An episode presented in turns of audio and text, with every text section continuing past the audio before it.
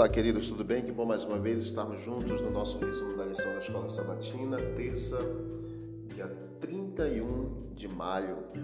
Violência contra Diná. Após ter se reconciliado com seu irmão Esaú, Jacó desejou se estabelecer em paz na terra de Canaã. Vemos então que após 20 anos depois de sua partida, Jacó então está completo, está seguro e está em paz. Depois de ter comprado um pedaço de terra entre os habitantes da terra, em Gênesis 33, 19, Jacó ergueu ali um altar, mostrando sua fé em Deus, sua compreensão do quanto dependia do Senhor. Então diz a Bíblia que Jacó estava exposto aos problemas de se estabelecer na terra entre os cananeus, assim como também Isaac esteve em Gerar com Abimeleque. Em Gênesis 34, nós vemos então uma história sórdida e uma triste história com incidentes terríveis. Diz a Bíblia que Siquém ele se afeiçoou de Diná, irmã de Simeão, de Levi, filha de Jacó, e então diz a Bíblia que ele estuprou a, essa moça Diná. E depois então ele se afeiçoou, apaixonou-se por ela e desejou casar com Diná. Falou para seu pai, o seu pai negociou com Jacó, conversou com os irmãos, e diz a palavra de Deus que os irmãos é, fingiram estar de acordo, negociando ali que toda a cidade fosse circuncidada para que ele pudesse, eles pudessem liberar Diná para o casamento. E diz então a palavra que depois que a cidade toda foi circuncidada, que Diná foi morar com Siquém.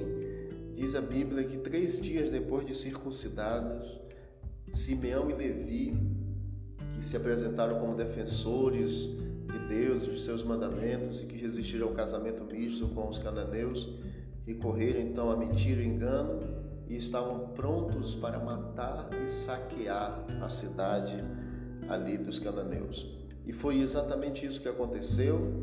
Eles mataram todos os habitantes, com exceção das mulheres e crianças, e saquearam toda a cidade. Agiram com falsidade, agiram com mentiras e astutamente eles mataram todos, inclusive é, Siquém e seu pai também, e levaram Diná de volta para dentro da sua casa. Quando viu isso, diz a Bíblia, Jacó então disse no verso 30 do capítulo 34: Vocês me criaram um problema e fizeram odioso entre os moradores desta terra. Entre os cananeus e os fariseus, como somos pouca gente, eles se reunirão contra mim e serei destruído eu e minha casa. Em uma tragédia histórica onde nós não vemos heróis, Gênesis 34 nos apresenta filhos de Jacó contendo as mesmas inclinações do pai enganador e do tio vingativo. Diná estuprada por Siquém, que se apaixona por ela.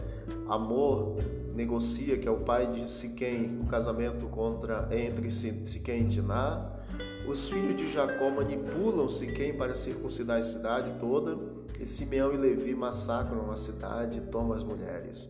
A indignação de Simeão e Levi, no capítulo 31, 34, era justificável, mas a Bíblia, eles cometeram um crime terrível, segundo a Bíblia.